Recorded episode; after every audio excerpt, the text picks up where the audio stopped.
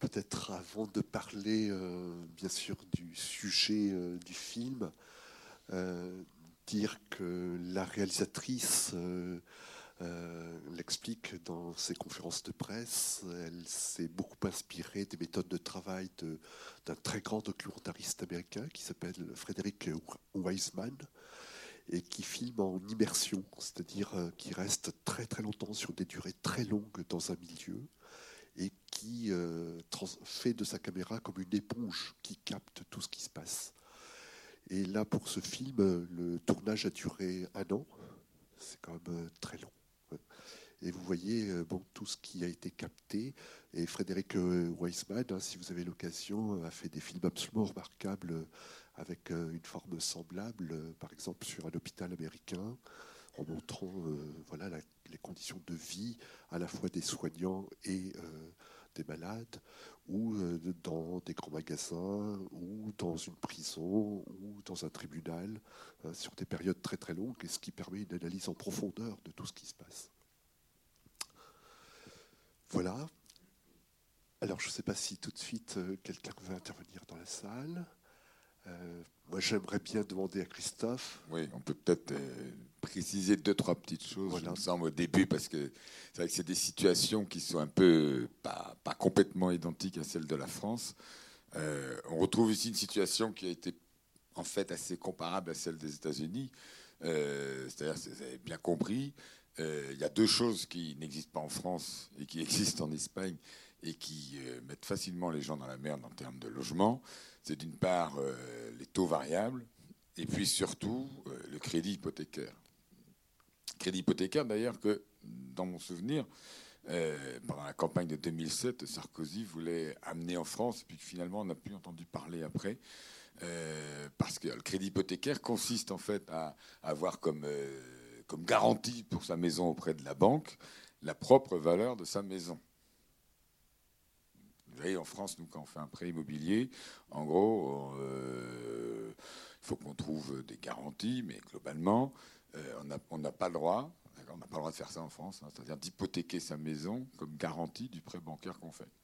Donc vous imaginez que quand on fait euh, des, contrats hypothécaires comme ça, la banque se dit, d'après tout, on peut prêter à n'importe qui, puisque si ça se passe mal, on revendra la maison et puis basta.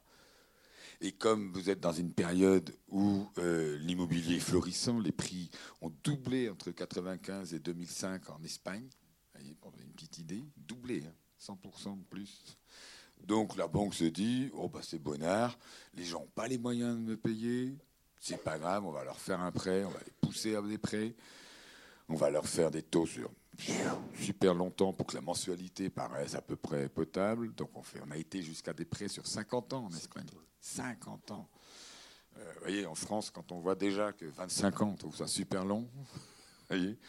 Euh, Bon, 50 ans, 40 ans en tout cas, était euh, assez facilement la norme. Donc évidemment, sur 40 ans, vous voyez bien le, processus. Hein. on a l'impression qu'on peut y accéder facilement. La mensualité paraît potable. Au final, évidemment, on paye énormément. Et donc évidemment, si tout d'un coup, il y a une bulle immobilière, ce qui s'est passé, comme aux États-Unis en 2008, que les prix de l'immobilier ont tendance à baisser. Évidemment, la banque panique parce qu'elle se dit qu'elle ne va pas pouvoir, et qu'en plus il y a du chômage, qu'il y a de plus en plus de gens parmi les gens qui en ont fait des frais qui euh, s'avèrent en difficulté de remboursement. La banque s'aperçoit que finalement, ça ne va peut-être pas lui suffire la valeur de la maison, et donc là, elle panique, évidemment. C'est ça la de paiement. C'est-à-dire que si on vous, fait un prêt, admettons, de 200 000 ou 150 000 pour une maison, et que donc avec les taux d'intérêt et tout ça, vous devez au final quelque chose comme 250, le mec de la banque s'est dit bon ben la maison 150 000 de toute façon elle vaudra 300 donc c'est bon on peut y aller puis finalement le prix de la maison s'écroule donc vous devez toujours 250 000 en principe à la banque pour peu que les taux variables n'aient pas fait augmenter ça à 300 enfin bon donne 250 000 votre maison ne vaut plus que 100 000. Donc en gros, on vous expulse et vous devez encore 100 000 à la banque. C'est ça qui leur arrive en fait. On vous expulse, la maison, la banque reprend la maison, mais vous leur devez quand même encore de l'argent. Et la dation, c'est en gros qu'ils acceptent de, euh, prendre la maison et en fait d'annuler la dette. De toute façon, enfin, c'est un grand principe. Bon, on pourra peut-être euh, la plupart du temps. D'ailleurs, David Graeber, le fameux économiste américain qui a sorti le bouquin là, sur 5000 ans d'histoire de la dette, et qui lui aussi était d'ailleurs un, enfin qui est, il n'est pas mort, je ne pas pourquoi j'en parle au passé, qui est un militant en même temps engagé, hein, qui a occupé Wall Street et tout ça, euh, explique bien deux choses d'ailleurs qui peuvent nous intéresser par rapport à ce film-là. C'est d'une part que euh, dit même assez clairement dans d'autres contributions que les moments révolutionnaires dans l'histoire sont toujours des moments de, euh, où les débiteurs se retournent contre leurs créanciers on voit ça, la Révolution française, on voit ça dans plein de révolutions, nous dit euh, David Graeber. On voit ça euh, même sous l'Empire romain, il va très très loin pour montrer qu'en fait, à chaque fois, les créanciers profitent de leur pouvoir et donc finalement, les révoltes en fait sont souvent très souvent des révoltes de débiteurs contre les créanciers. Donc ça, ça peut nous intéresser. Que généralement, d'ailleurs, les créanciers abusent tellement qu'ils ne peuvent jamais récupérer euh, la dette précisément, et que ça finit toujours par une annulation partielle ou totale de la dette. Ce qui arrive d'ailleurs, par exemple, si on regarde sur les 30 dernières années, euh, pour beaucoup de pays euh, dits du tiers-monde, qui, pour lesquels, de toute façon, la dette est incommensurable. Donc, de toute façon, on finit toujours par annuler, bloquer. Et on voit bien un deuxième paramètre qui est présent chez Greber, enfin, qui, chez, beaucoup d'anthropologues, et qu'on voit là très fermement. Et c'est ça qui est peut-être le plus violent encore. Enfin, il y a la situation économique qui est violente, mais c'est cette idée que les gens, ils ont, ils ont fauté. Parce que derrière la dette, il y a évidemment une obligation morale terrible.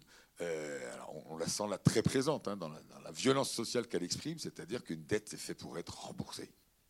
Et ça, c'est un truc qu'on nous a causé dans notre tête euh, très jeune, qui est un principe euh, social des fois, qui peut être juste, qui est souvent, il se trouve que la dette est souvent incommensurable. Les principales dettes sont incommenssurables. Hein. c'est ce que dit Graeber, justement, sur notamment les dettes qu'on doit à l'égard des êtres chers, les plus chers, qui sont des dettes en général qui n'ont pas de, limite en soi. Et que la dette, euh, la dette qu'on peut, on voit bien là, qu'ici les gens se sentent coupables en fait de pas arriver d'être dans cette situation-là. C'est d'ailleurs pour ça qu'ils n'arrivent pas à en parler facilement. C'est quelque chose qui est un peu honteux. Hein. On retrouve cette idée qu'une dette c'est fait pour être, alors qu'une dette, euh, nous dit Graeber, bah oui, c'est peut-être fait pour être rendu. Souvent, c'est l'argument politique du créancier mais c'est surtout fait pour être annulé euh, très généralement, parce que derrière la dette, il y a un rapport de domination nécessairement. Ce n'est pas simplement un rapport économique, c'est un rapport toujours de domination. On sait bien d'ailleurs que c'est pour ça, euh, très souvent, qu'on ne veut pas trop euh, être endetté vous voyez, à l'égard de multiples gens, ou autre chose, parce qu'on sait très bien que derrière la dette, il y a, tout un rapport à ça. Et, on voit bien qu'ici, ce qui les gêne, hein, on voit bien quand, quand ils squattent, que globalement, bah oui, mais euh, c'est pas à moi, j'ai pas rendu l'argent à la banque. Euh, on voit bien dans la description que j'en ai fait, est-ce que c'est vraiment de l'argent qu'on doit à la banque? Est-ce qu'on est bien sûr que c'est de l'argent qu'on doit à la banque? C'est cette question-là de légitimité qui est, posée. Et, on voit bien que les gens sont extrêmement mal à l'aise avec ça. Ce qui est intéressant, il faut peut-être finir là-dessus pour l'instant, c'est qu'au départ, je ne vais pas regarder entièrement le film, euh, avant, euh, on, peut penser qu'on va être dans le pathos, hein, le côté assemblée. Enfin, je trouve hein, qu'il pouvait y avoir un côté un peu pathos. Bon, on est dans l'assemblée, on se raconte nos malheurs, et puis, euh, hein, et en fait, on s'aperçoit en même temps. Moi, je trouve ça assez fort dans, le film que des gens ordinaires, complètement ordinaires, vous, moi, plongés par la crise du capitalisme dans la fin des années 2000, 2000 dans une situation extraordinaire qui a priori est extraordinaire. Donc une, crise qui frappe, c'est assez comparable à celle de 29. Alors c'est pas au niveau mondial, mais au niveau, voyez, de certains pays comme la Grèce, aux États-Unis ou l'Espagne, c'est une chute du PIB de 25%, euh, des taux de chômage qui montent à 50% chez les, moins de 25 ans. Enfin, c'est des trucs effroyables que nous ici en France, globalement, on a senti euh, d'assez relativement loin de, ce point de vue-là, dans la violence que ça a eu. Et euh, on sent bien que des gens ordinaires vont faire tout d'un coup des trucs auxquels mais jamais ils n'auraient pensé qu'ils auraient pu faire ça un an avant. Squatter, euh, squatter, un appartement qui appartient à une banque. Enfin, on voit bien que ce pas des gens qui sont révolutionnaires du tout. Enfin, ils n'ont pas un truc, ils n'ont aucune stratégie, ils n'ont pas un plan préétabli. Et ils se retrouvent dans une situation où ensemble, ils trouvent la force de faire des trucs qui sont, euh, dans certains extrêmement subversifs de reprendre et de batailler avec des banques, alors qu'ils sont peu de choses, de batailler contre des banques pour reprendre leur dû.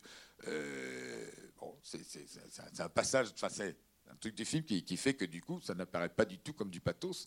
Au final, ça apparaît véritablement comme un lieu euh, militant où euh, on essaye d'apprendre ensemble à euh, trouver des solutions individuelles pour les gens, certes, mais c'est aussi ça, justement, c'est ça qui nous apporte comme idée militantisme, et trouver en même temps des solutions collectives pour sortir de cette situation. Et ça, c'est une dimension du film que je trouve pas mal. je sais pas si je alors, euh, donc, ce micro va circuler dans la salle. N'hésitez pas à demander si vous souhaitez intervenir ou poser des questions.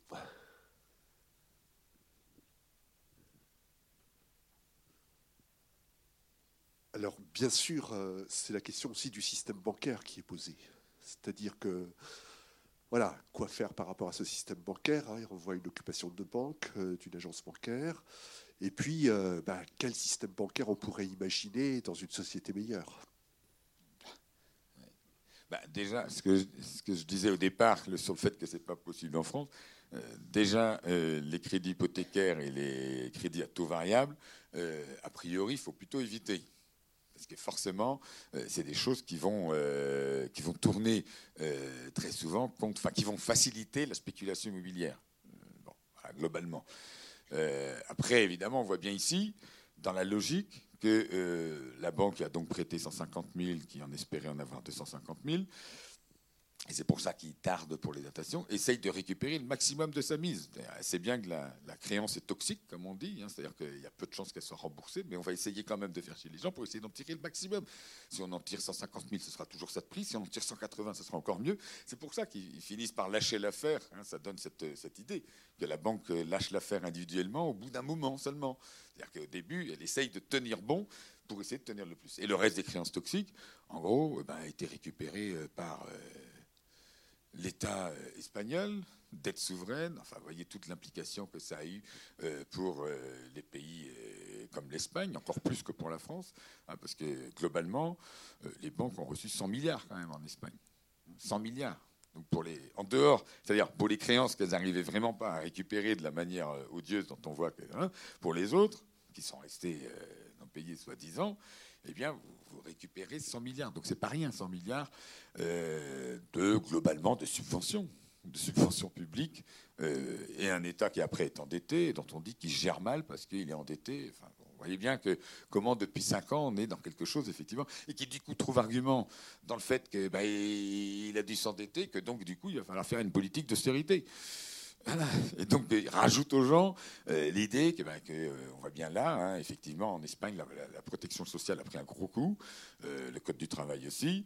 voilà. Donc, pour ce qui est des banques, bah, je crois qu'il y a pas mal de propositions qui circulent. Hein. On voit à peu près comment. Il y, a deux problèmes. Il y a le problème des logements vides, d'une part, déjà, en matière de logement. Euh, qui est énorme en Espagne, encore plus qu'ici. Hein.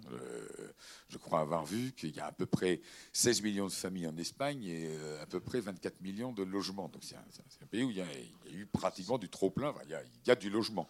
Et il y a du logement vide. Il y a du logement vide en France, partout. Euh, je ne sais pas si certains ont vu, c'était France 2, je crois, mardi soir, ou je ne sais pas quand. vous voyez, sur les logements vides, c'est intéressant de ne pas voir justement qu'à Paris, ce qu'on est habitué, ce qu'on nous raconte qu'à Paris, ouais, mais Paris c'est spécifique et tout ça. Là, c'était à Orléans, vous voyez, à Angers.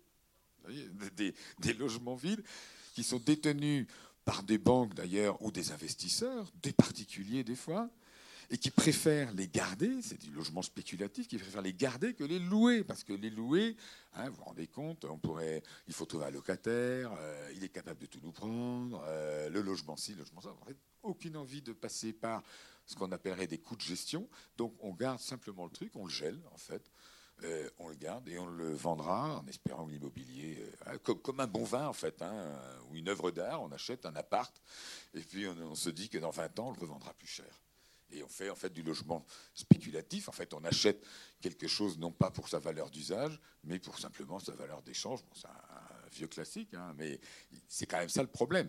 Et s'il y a quelque chose à faire du côté de, quelque chose comme des lois de réquisition et tout ça, parce que les gens ont toujours peur qu'on vienne leur prendre leur, propre bien. Quand on parle de lois de réquisition, euh, c'était à ça que, c'est à ça qu'il faut euh, penser. C'est réquisitionner des logements vides qui appartiennent à des institutions ou éventuellement à des propriétaires particuliers qui ne sont pas en location, par exemple, depuis plus d'un an, point barre. On réquisitionne, on oblige à louer.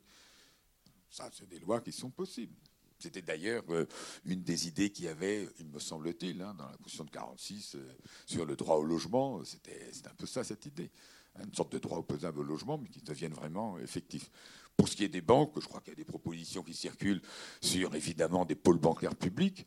Euh, on peut imaginer évidemment, c'est ce qui se fait par exemple pour en ce moment pour le logement étudiant, hein, la garantie jeune pour les, pour les, pour les logements, alors qui fonctionne moyennement, mais enfin normalement dans un système qui pourrait euh, pas mal fonctionner, c'est-à-dire que globalement l'État euh, se porte garant pratiquement de euh, tout ça. On pourrait penser à une banque publique d'investissement, une banque publique du logement, qui réunisse en fait, qui soit un système de caution généralisé pour les gens accédant à la propriété. c'est assez facile de penser des choses comme ça. on n'est pas obligé euh, de faire dépendre le logement. C'est un peu le problème de euh, dire globalement, enfin en économie on considère ça les choses comme ça souvent hein, en termes économiques. On a besoin de trois choses essentiellement dans un premier temps. Hein. c'est le logement, la nourriture et l'emploi pour euh, à peu près être bien et subsister. On voit bien que depuis une trentaine d'années, il y a une pression dingue sur l'agriculture pour baisser les prix hein, et pour que la nourriture devienne de moins en moins chère au, risque de faire vivre les paysans de plus en plus mal. Et globalement, c'est ce qui s'est fait. on a réussi. la nourriture vaut de moins en moins cher. Vous allez dire, pour la première fois depuis le début de l'humanité, depuis 20 ans, le logement est devenu la première euh, dépense des ménages en général pas par catégorie. Avant, c'était le cas souvent dans les catégories, chez les catégories les plus pauvres. Là, c'est d'une manière générale. Le logement est devenu le premier poste de dépense avant l'alimentation, ce qui jamais n'était arrivé dans aucun groupe humain. L'alimentation est toujours le premier groupe budgétaire euh, dans, le budget d'un ménage, euh, dans n'importe quelle société. Là, le logement est devenu le premier. Le deuxième, l'emploi, ben, on n'arrête pas euh, d'emmerder les salariés pour, baisser les salaires au maximum. Donc, les prix de la nourriture a baissé, le prix de l'emploi a baissé. Qu'est-ce qui, bizarrement, depuis 30 ans, a le plus augmenté? Le prix du logement.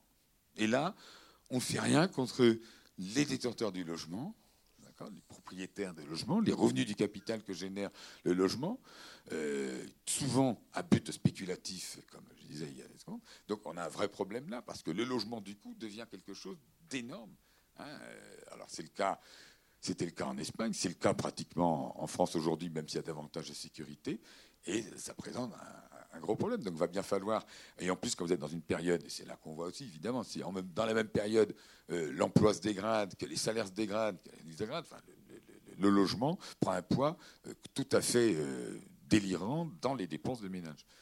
Et donc, ça pose ce problème-là. En gros, il faut accompagner les gens par des systèmes de banques publiques de logement, enfin, rénover le logement social, euh, aussi, qui évidemment euh, n'est pratiquement plus financé, parce que comme il était financé essentiellement par le livret A et que le livret A est pratiquement plus euh, rémunéré, bah, du coup, l'argent qui était affecté au logement social, eh ben, il y en a de moins en moins. Donc le logement social devient en fait du logement où il faut quand même payer des, HLM de classe moyenne. C'est ce qu'on observe de plus en plus dans notre pays. Et ça, c'est évidemment des trucs qui qui, qui, vont pas. Oui, je crois que tu as très bien André Riera, communiste à Saint-Barthélemy depuis longue date. tu as très bien décrit le, phénomène et je pense que ce film pose très bien la question de savoir quel est le but de la société. Et ce que je trouve très fort à un moment donné, c'est quand le gars dit Je ne pourrai plus être comme avant. Et j'ai rencontré toutes sortes de gens, y compris un chef d'entreprise ruiné. Jusqu'où peut aller le capitalisme? Est-ce que le but de notre société est de répondre aux besoins des gens Se loger, se nourrir, se déplacer, avoir quelques loisirs, vivre, construire une vie? Ou bien est-ce que le but n'est que l'économie, que fabriquer de l'argent? J'ai été instituteur, j'expliquais d'une façon assez simple à, à mes élèves que le banquier n'est jamais qu'un gros épicier qui achète de l'argent le moins cher possible pour le revendre le plus cher possible. Et quand nous, nos économies, nous déposons à la banque des heures de travail, on nous rend des roupies de Sansonnet. Hein. Donc voilà, où est l'objectif de la société? Alors, au, début des sociétés primitives, c'était le troc. Et on voit que ces gens-là complètement déboussolés arrivent à reconstruire une société de solidarité et arriver à des, solutions entre eux tout en étant dans la misère. Donc je pense qu'il y a une solution possible à ce qu'on appelle la crise. Parce que la crise, ce n'est pas un phénomène météorologique, un nuage qui se formerait comme ça. Euh, euh, c'est construit. C'est construit par des gens qui ne visent qu'une chose, c'est s'enrichir du travail des autres. Et c'est pour ça que je suis toujours un, partisan de la valorisation du travail par rapport en opposition avec le capital. Bon, c'est un fait, c'est une réalité. On ne peut pas dire que ça n'existe plus. Voilà, c'est la réalité que vivent les gens aujourd'hui. Et ce n'est pas dit que nous ne connaîtrons pas des moments encore plus durs que ce que nous connaissons. Hein. Et on voit bien l'exemple de la Grèce avec euh, Syriza, qui, a, malgré des bonnes volontés, euh, se fait un petit peu manger par, euh, un peu beaucoup, par la Banque Centrale Européenne. Et je me dis qu'à un moment donné, il faut que nous prenions non pas seulement le pouvoir politique, mais aussi le pouvoir économique. Et tu parles d'État, de, financement d'État, bancaire, public. Nous avons à un moment donné nationalisé les banques et nous les avons de nouveau privatisées. Et donc, il faut que l'on sache ce que l'on veut. Est-ce que nous avons des banques qui sont là pour que les gens puissent déposer leur épargne pour la récupérer ensuite parce qu'ils ont un projet à long terme, etc., qui remboursent. et si à un moment donné, on, produit, mais qu'on n'est plus capable de consommer ce que l'on produit, il y a quand même quelque part un malaise. Hein. La, crise, elle est là, hein, pour moi. Oui, ce n'est pas l'activité bancaire qu'il faut en soi euh, vilipender. Hein. Je ne sais pas si c'est par déformation professionnelle, mais bon, les, banques sont quelque chose d'extrêmement utile. Le, financement est quelque chose d'extrêmement utile. Enfin, on est bien obligé euh, de financer la dette est quelque chose d'extrêmement utile. Moi, je ne suis pas du tout euh, euh, avec tous les, gros gneugneux de l'épargne et de la labeur qui veulent nous expliquer, tels des Fillon et plein d'autres, qu'on on thésaurise, on épargne d'abord, hein, et puis après on, fait, et que la dette c'est pas bien, qu'il faut surtout épargner et tout ça. Non, la, dette c'est très bien. le financement des investissements, de l'immobilier, il faut bien le faire, de nos projets et tout ça effectivement. Et la banque est une activité plutôt qui pourrait, enfin qui doit être positif à ce niveau-là. C'est plutôt l'organisation de tout ça. C'est l'organisation de tout ça qui, nous pèse. Là, ce qui se passe avec les, les en même temps, vous voyez bien la, conjonction des, périodes. En même temps qu'on libère le prix des loyers, on est en 1986, gouvernement Chirac. Hein, c'est de là que ça vient, hein, la, libération du prix des loyers. Jusqu'à 1986, les loyers étaient en France des prix réglementés. Donc évidemment, à partir du moment où vous les libérez, euh, c'est la fête à neuneux hein, pour, les, pour, les, propriétaires. Bilan, première bulle immobilière euh, dès 90, hein, ça n'aura pas mis plus de 4 ans. Et à Paris, on volait des prix, enfin partout, on volait des prix à partir de 1990. Dans les mêmes années, les marchés financiers se forment. Les marchés financiers se forment, on privatise toutes les banques, effectivement. Donc, effectivement, le logement se trouve propulsé à devenir quelque chose d'extrêmement spéculatif. Et le marché financier, parce que là, on n'a pas montré, parce que les banques espagnoles, justement, n'ont pas poussé jusque-là. Mais quand on voit aux États-Unis ce qu'il a été possible de faire, hein, c'est que euh, du coup, les banques ont pu transformer des crédits immobiliers qu'ils avaient fait à des gens en euh, produits d'assurance pour d'autres. C'est-à-dire, on a titrisé, hein, ce qu'on appelle la, titrisation, c'est qu'on transforme un actif financier, par exemple un prêt immobilier, en euh, un autre actif financier. On le découpe en petites parties, on le revend à d'autres. Et au final, celui, le débiteur ne sait même plus à qui il doit l'argent. Il le rend, mais c'est plus à la personne initiale à qui il l'avait à qui, euh, enfin, qui lui avait prêté, c'est à d'autres et on, peut titriser comme ça à peu près tout. Et alors après, ça devient que des produits spéculatifs. Euh, en, Espagne, on n'a pas titrisé comme ça. Donc en gros, les banques sont restées avec leur crédit immobilier. C'est pour ça, d'où leur euh, pour essayer de récupérer un maximum quand même, pour pas être dans les, perdants de l'affaire. Euh, mais effectivement, on, est dans cette conjonction-là où beaucoup ou la plupart des réglementations bancaires qui empêchaient de faire ça avant 86 eh bien, n'existent plus et donc forcément euh, permettent euh, ben, que le logement soit considéré finalement comme un bien comme un autre. Finalement, euh, il devient un produit dérivé, euh, comme on spécule sur le pétrole, sur le riz, sur le blé, euh, sur le logement. on est dans cette logique-là. Et donc, effectivement, il faut au moins qu'on arrive politiquement à dire qu'il y a des biens essentiels à la vie humaine sur lesquels qui doivent échapper globalement bah, à la logique marchande peut-être carrément, certainement, de mon point de vue, mais au moins la logique spéculative sur lesquels on ne peut pas, donc ils ne peuvent pas, ils doivent être archi-réglementés, euh, et notamment vraisemblablement tout ce qui est nourriture, euh, emploi et logement doit faire partie de, ce pack-là. C'est de ça dont il faudrait discuter aujourd'hui, comment on arrive à, à, re-réglementer tout ça euh, pour les faire échapper à des logiques de marché. Alors que ces logiques de marché sont accrues depuis 30 ans. Bon, c'est ce grand, ce grand aller-retour hein, qu'il faut, sur lequel on est. J'ai juste deux petites observations très prosaïques, très terre à terre. Je voudrais quand même savoir pourquoi cela ne. Je reviens là-dessus. Euh, ce que l'on voit dans le film espagnol, pourquoi cela ne pourrait-il pas arriver en France? Vous disiez au tout début que les prix hypothécaires n'existent pas, or ils existent. En France, il existe le prêt hypothécaire. La seule différence, vous qui êtes spécialiste d'économie, moi, la seule différence que je vois, peut-être, contrairement à l'Espagne que je connais bien, c'est qu'en France, il y a des assurances qui assurent le, bien et qui assurent le prêt. Alors j'aimerais bien avoir votre point de vue plus précis, plus technique sur la question. Et petite observation, vous disiez que le poste alimentaire n'avait jamais été aussi bas. J'ai envie de vous dire, c'est un peu comme la santé. Euh, on va vers une alimentation à deux vitesses, comme une santé à deux vitesses. C'est-à-dire qu'il est vrai qu'on peut euh, aller vers la malbouffe, euh, manger euh, chez Lidl ou manger des choses qui proviennent directement, enfin, qui sont arrosées de Roundup, etc., des OGM.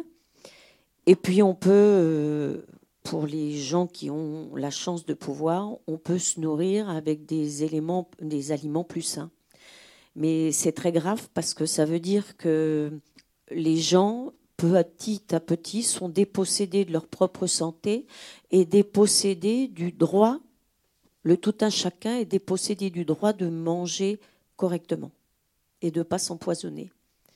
Donc euh, voilà, j'aimerais bien votre sentiment. Merci. Non, sur, les, prêts hypothécaires, ils restent extrêmement marginaux en France. Comme vous le dites, c'est le système d'assurance qu'il y a, euh, essentiellement en France, qui est déjà euh, très lucratif hein, euh, pour les assurances de ce point de vue-là, parce qu'elles ont eu aussi tendance à augmenter. à être de plus en plus contraignantes, mais globalement, on est sur ce système-là. C'est-à-dire que spontanément, un banquier n'a pas le droit de vous proposer l'absence d'assurance et de faire prendre comme garantie de votre propre prêt la valeur de votre maison. Ça, c'est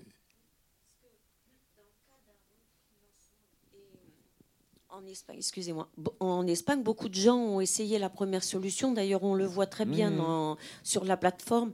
Beaucoup de gens honnêtes, dans un premier temps, ont voulu refinancer. Et évidemment, euh, le banquier a fait la sourde oreille. Et c'est exactement la même démarche en, France. Moi, je sais parce que je l'ai vécu. Donc, je, suis passée par là. Et le, banquier euh, fait la sourde oreille jusqu'au moment où on arrive à refinancer, mais avec un prêt hypothécaire. Et ça existe, j'en ai un. Peut-être dans ces cas-là qu'on sort le joker du prêt hypothécaire, peut-être. Ben voilà. Mais oui. Euh, Donc c'est pour ça que moi, ça me fait dire que enfin, je je, je suis pas persuadée à 100% qu'on soit protégé de qu'on ne puisse pas vivre un jour cela ah. euh, en, en France. On peut moins le vivre. C'est ce que je disais, on peut moins. C'est-à-dire que tout ce qui est système de prêt hypothécaire, de taux variables, sont des incitations euh, du point de vue du système à ce que les banques prennent de plus en plus de risques et que donc poussent de plus en plus de franges de population à devenir propriétaires alors qu'elles n'en ont manifestement pas les moyens. C'est ça en fait l'idée. Euh. D'ailleurs, c'est pour agrandir le marché immobilier qu'on fait ce genre de choses. Euh, voilà. Donc le, problème des, banques, puisque Louis on le sait très bien tous, et les banquiers les premiers le savent, c'est qu'il faut leur poser des limites. c'est tout ce qu'il y a à dire. Il faut leur poser des limites. Moins vous posez de limites, plus ils vont prendre de risques. Et, plus vous leur proposez en plus que les risques soient assurés par d'autres, et plus ils vont en prendre. Et en fait, notre système, depuis une trentaine d'années, c'est ça. C'est que les risques sont pris, les risques, il y a de moins en moins de réglementation, donc les banquiers sont de plus en plus dans une situation de risque. Leurs risques, ils arrivent à les faire assurer par d'autres, à travers les marchés dérivés et tout ça, voire euh, par l'État qui est toujours bonne patte et qui intervient pour après euh, essuyer les pots cassés quand il y a la crise, comme en 2008. Bon, ben, forcément, c'est très incitateur au risque.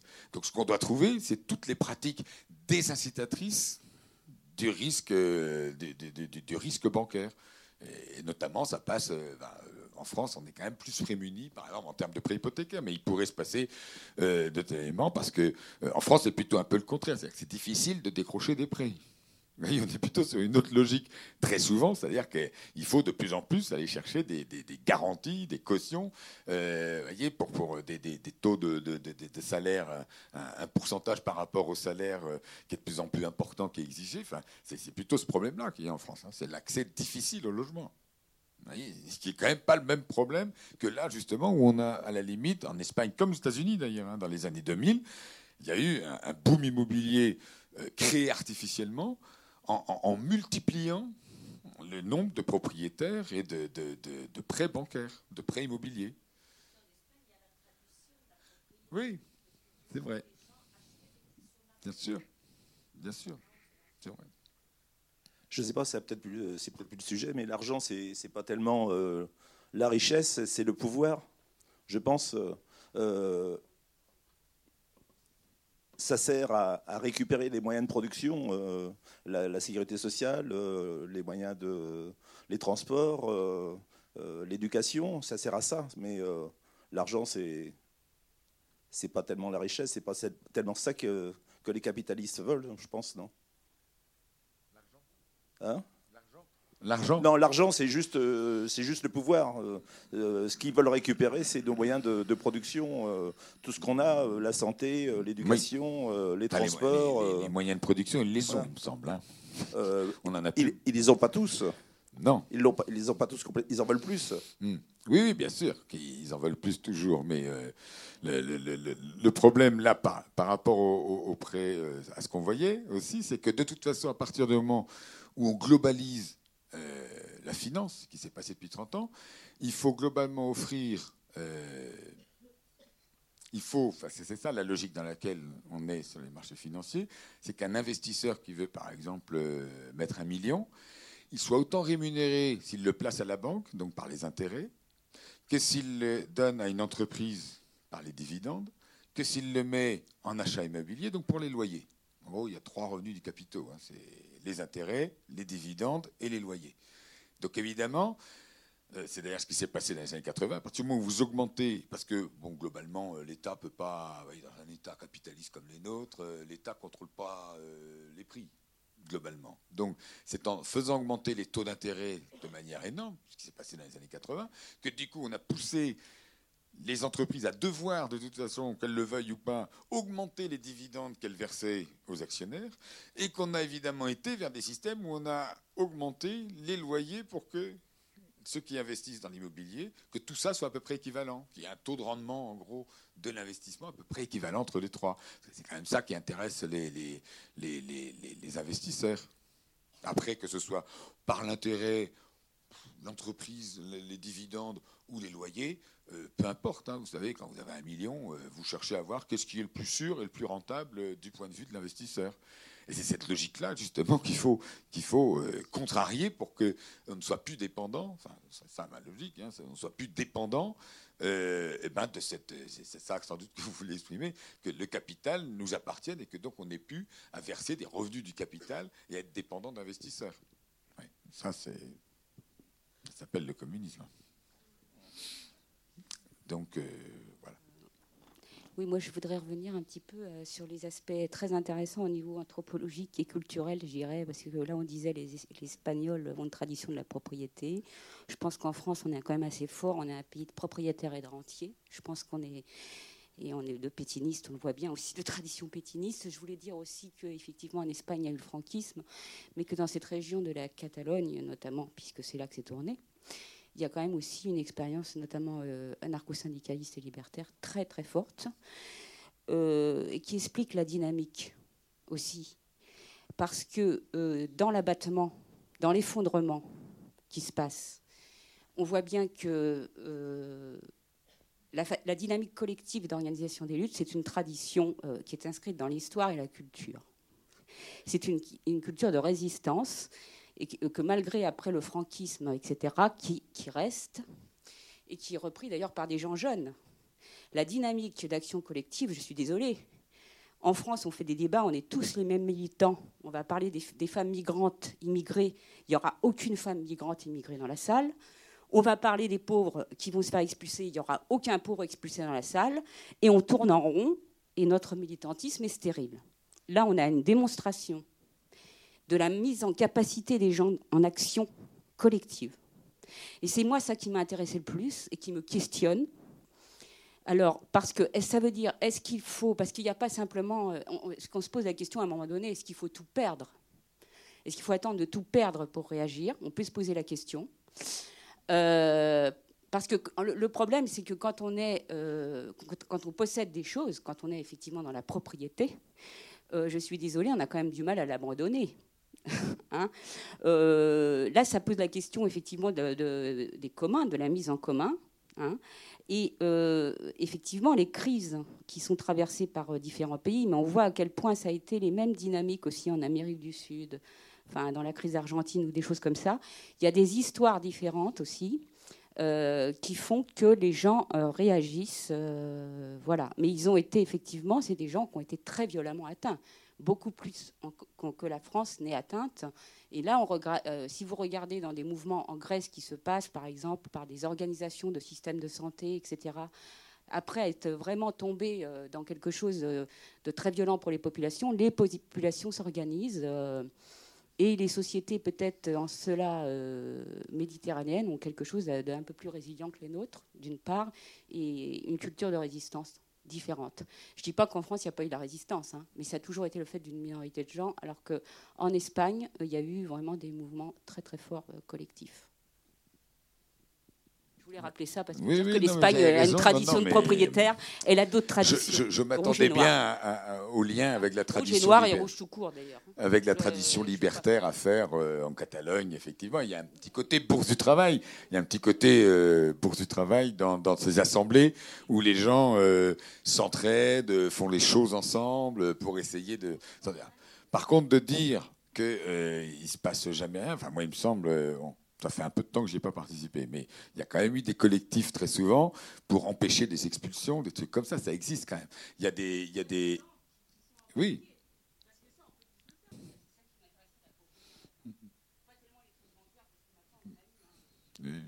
Non, ce qui, est, ce qui est quand même très faisable, ce qui s'est fait souvent, c'est s'opposer collectivement à des expulsions.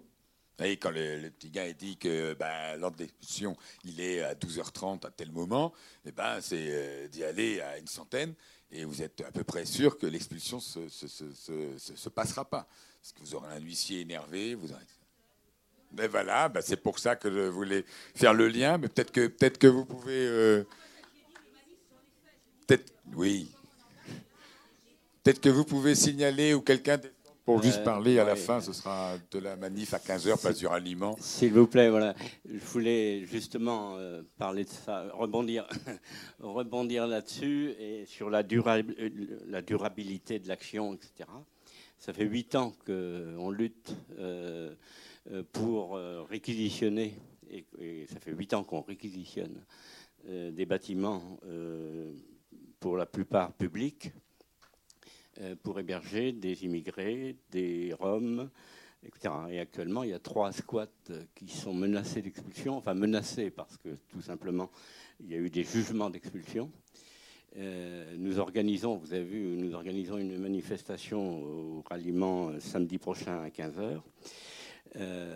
donc on, lutte sur le plan du droit également, puisque un de ces jugements a fait l'objet récemment d'un recours au Conseil d'État pour lequel on attend le résultat. Euh, le problème, euh, c'est la mobilisation, en fait. Hein. C'est-à-dire que, euh, comme je le disais, c'était des bâtiments publics ou semi-publics, les trois. Hein. donc à chaque fois, il y a des autorités départementales ou communales ou agglo qui sont dans le coup et et qui agissent devant les tribunaux pour expulser alors que par ailleurs, ils ont des responsabilités de protection de la population et en particulier des enfants en ce qui concerne le président du conseil départemental. Donc c'est un peu schizophrénique, mais enfin c'est comme ça. Euh, je disais, ce qui nous manque, c'est la mobilisation. C'est-à-dire que si on est effectivement euh, une cinquantaine, pas plus, euh, sur la place du ralliement à manifester, on n'est pas pris forcément très au sérieux. Donc on a besoin de vous, on a besoin de vos amis, on a besoin des amis de vos amis, et il faut qu'on soit 500, 1000 sur la place du ralliement, vous comprenez? Là, là peut-être qu'on arrivera à faire fléchir les autorités, peut-être. Hein, voilà. Voilà.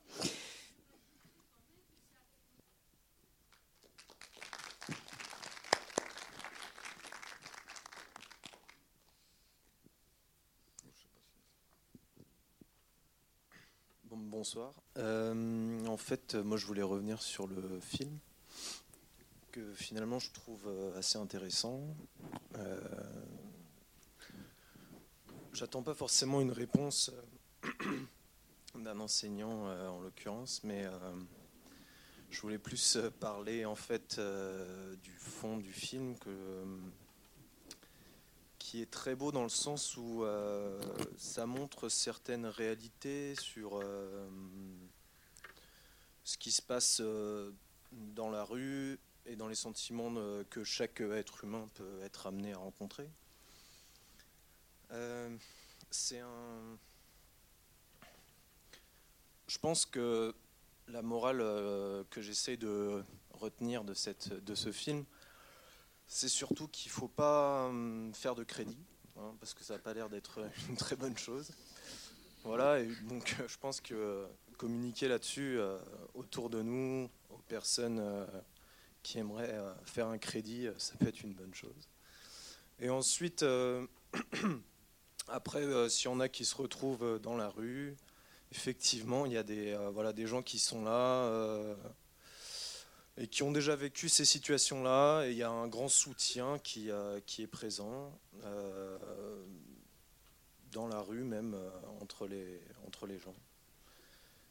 Et, sinon, bah ouais, ouvrir des squats et puis aussi proposer aux gens qu'on peut rencontrer, même si on, peut avoir des, des réticences à aller les voir, je sais pas, passer un petit peu de temps avec eux ou de leur ouvrir euh, sa porte ou même de payer un café. Alors c'est des choses très simples qui semblent très banales et qu'on entend souvent. Euh, ça fait un peu discours de, maraude, mais euh, en tout cas, c'est des choses qui sont utiles et je pense qu'on on peut, les faire très simplement. Et, et voilà, donc moi j'ai trouvé le film plutôt, bien, même si je ne comprends pas comment euh, on peut euh, ne pas se faire expulser d'une banque. Ça, je trouve ça un petit peu euh, étrange. Mais bon, mais bon, après, pourquoi pas Il y avait peut-être une, belle caméra, donc ça peut servir la caméra. Mais bon, voilà. en tout cas, bonne soirée, merci.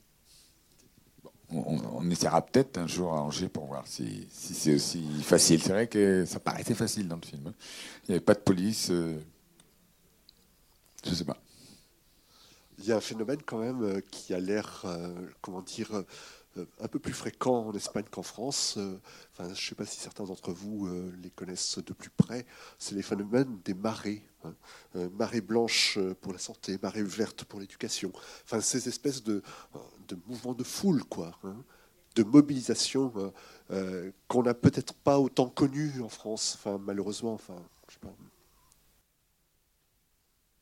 Après, si on va sur, euh, je ne sais pas, pour clore sur les, indignés ou ce genre de, mouvement, la manière dont ça s'est dessiné en, Espagne, mais euh, parce qu'on pourrait dire aussi, bon, bah là, il n'y a, pas eu, non plus de grandes, euh, peu de partis politiques de gauche espagnols. La plupart des syndicats n'ont pas réussi ou n'ont pas voulu proposer des choses un peu fortes, des actions un peu fortes. Il y a, eu un vide aussi. C'est aussi du vide que naissent les indignés, que naissent les indignés. Euh, en France, globalement, on pourrait considérer en partie, mais Nuit debout, c'était ça un peu, mais que euh, les partis politiques, je vais recevoir plein d'œufs, mais bon, euh, les partis politiques et les syndicats continuent encore d'occuper l'espace de mobilisation. Euh, alors, ils le font de moins en moins bien souvent, mais bon, globalement, continuent. De... je pense qu'il y, a un truc comme ça qui s'est passé en Espagne. Enfin, moi, j'étais, j'y suis allé en 2011, 2013, enfin, y compris à des assemblées euh, d'indignés. On, sentait cette espèce de, alors qu'on peut sentir en France, mais il me semble, peut-être moins, mais c'est peut-être mon prisme, euh, de, désespérance qu'en fait on pouvait compter sur plus aucune institution ou organisation euh, de gauche à peu près combative, et que donc en gros fallait tout remettre à plat à zéro et effectivement reprendre un peu l'affiliation libertaire 36 qui est encore très présente euh, en Espagne. Euh, en France, il me, semble que ça se passe un peu différemment. C'est peut-être aussi ça, euh, l'échec de Nuit debout, si, je m'avance. Hein. Oui, donc une question. alors, je ne sais pas si tu pourras y répondre ou si quelqu'un dans la salle pourrait y répondre, mais si je ne me trompe pas, c'est une militante de la cause qu'on vient de voir là qui est devenue maire de Barcelone. Euh, et je ne sais pas si elle a réussi à faire des choses ou pas depuis son élection. Ça, c'est la première chose. Et la deuxième chose, que je trouve que l'espagnol, dans le vocabulaire qu'il emploie, est quand même plus fort que le français. Pour squatter, ils disent occuper, ce qui est déjà toute une manière d'appréhender le problème? Euh, donc effectivement, c'est Ada Colau, je crois que c'est comme ça. Hein.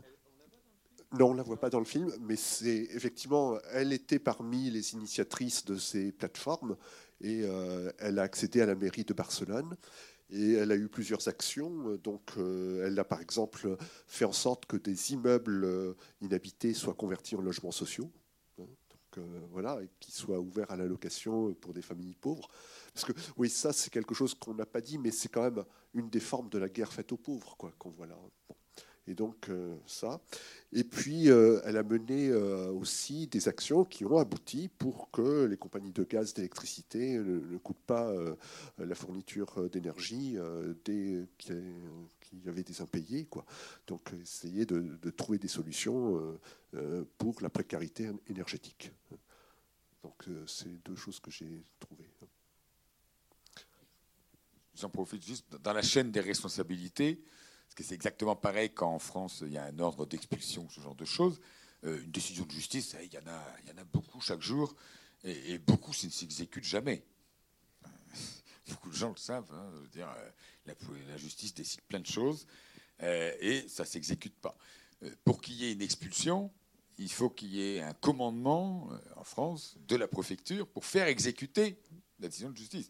Et donc, au final, il est tout à fait loisible pour une, entité publique, hein, euh, une mairie, une préfecture, euh, l'État, euh, de ne pas faire exécuter des décisions de justice. C'est même assez fréquent d'ailleurs sur d'autres registres que l'État le fasse. Hein. Il, y a, un truc, par exemple, vous pouvez aller en justice, hein, vous faire réintégrer après des licenciements abusifs. Il ne se passera rien de plus. La justice a décidé que vous deviez être réintégré après des licenciements abusifs. Voilà. Mais il ne se passera rien. Parce que personne ne mettra en œuvre cette décision de justice. Donc de la même façon, si la justice décide que vous devez quitter euh, le 15 rue euh, Jean Jaurès euh, d'ici le, 1er avril, eh ben, une décision de justice.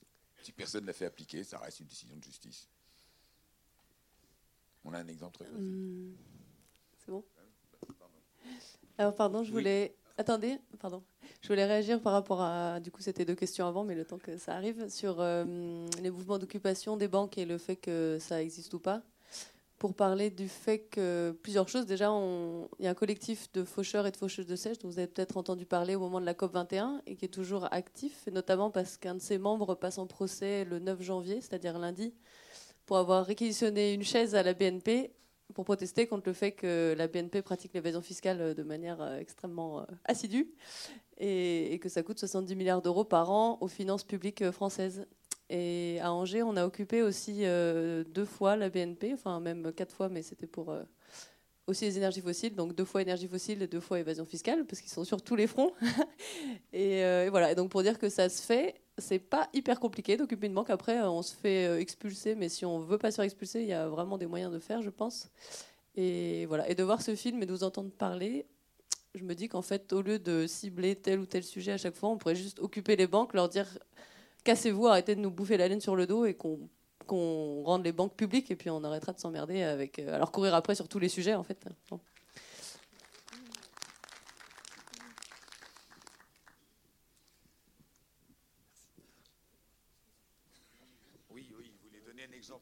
Un, tout petit exemple de, décision de justice non appliquée.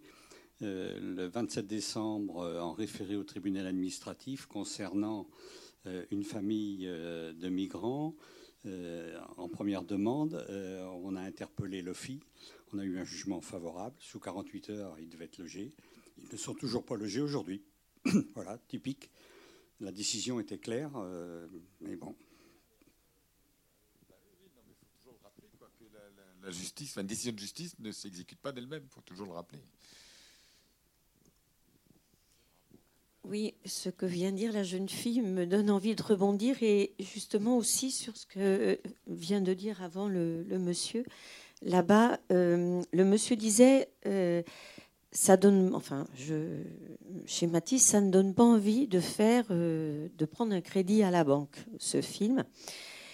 Et puis, et moi, j'ai pensé immédiatement, parce que je connais bien pour avoir vécu longtemps en Argentine et en Espagne, euh, ben, ça donne pas envie non plus d'essayer d'économiser, parce que moi j'étais en Argentine en 2001 et j'ai vu les petits épargnants euh, se casser les dents contre les chaînes, contre les portes des banques, et ils ont tout perdu.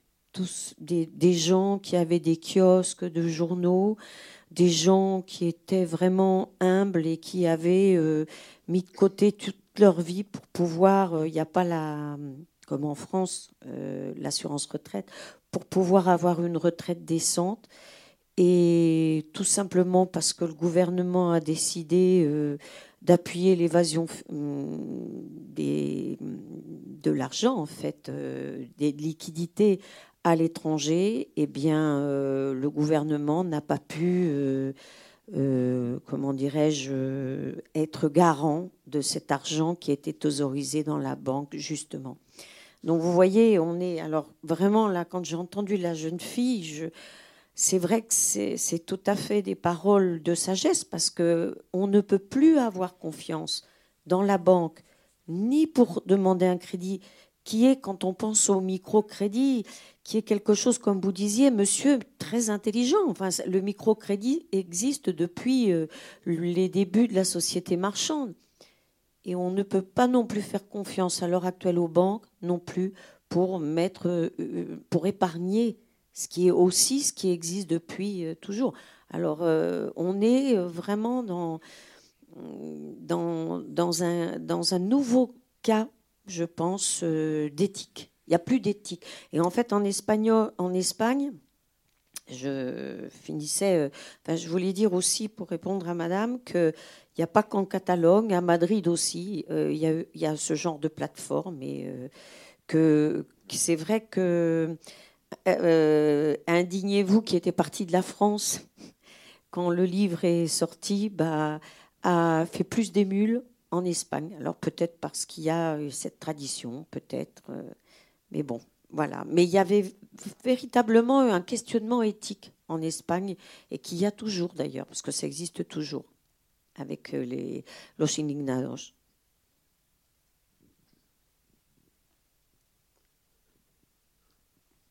moi, je ne crois pas beaucoup à l'éthique pour arrêter les banques. Hein. Moi, je crois aux réglementations et parce que l'éthique, on est, enfin, on aura du mal. C'est ce qu'essaye de faire en ce moment d'ailleurs un certain nombre de gens dans le monde bancaire, c'est-à-dire de dire oui, on va prendre des règles prudentielles, on va faire plus attention, on va, on va être capable de se limiter, on va, va devenir bien, mais voilà, voyez, c'est un peu ce qu'on nous a raconté d'ailleurs depuis 2008 et rien n'a changé aujourd'hui de toutes les logiques qu'on montre là, ou pratiquement rien.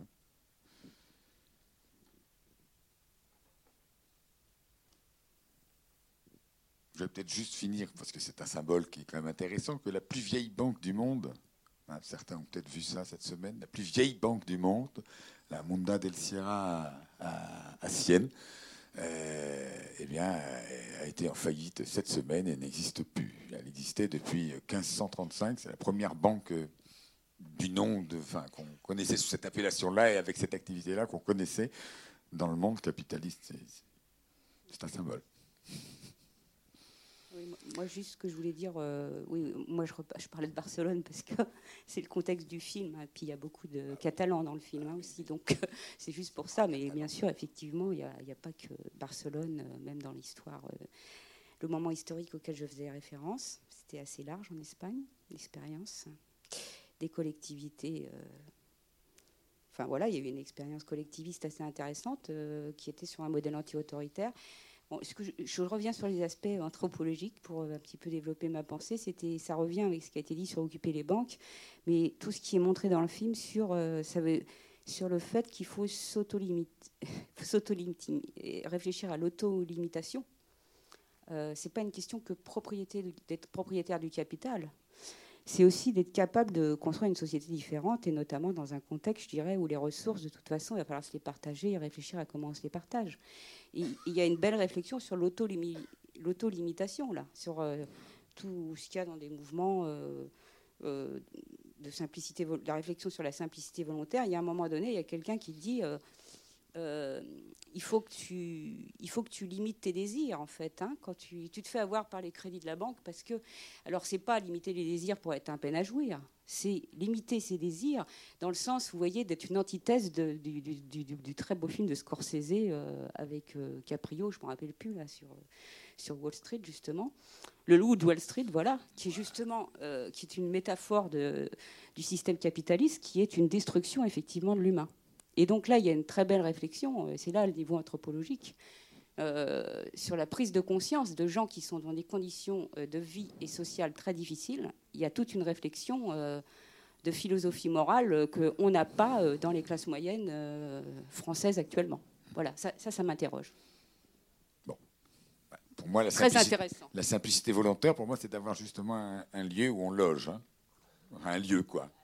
Et il ne me semble pas qu'avoir un lieu, ce soit quelque chose de, superflu. Oui, oui, oui, oui, oui. Oui, oui. mais justement, on ne devrait pas se poser la question de devenir propriétaire. C'est quelque chose qui est euh, un truc un peu, euh, un désir euh, auquel on ne devrait pas succomber parce que c'est c'est pas autorisable. Avoir un lieu, c'est normal depuis le début de l'humanité pour tout, pour tout humain. Il a un lieu où il habite. Et ça, on devrait pouvoir se le garantir. C'est comme la nourriture, l'emploi. Oui, oui, je comprends bien.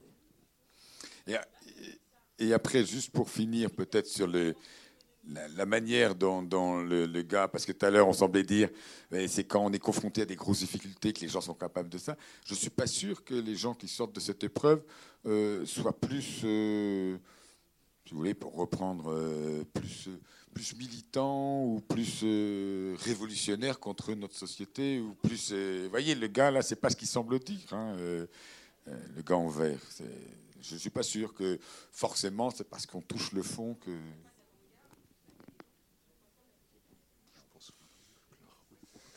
Donc samedi 15h, on a retenu pour faire le lien, plaisir aliment. Et puis merci à vous. Et merci à Christophe pour euh, ce débat intéressant.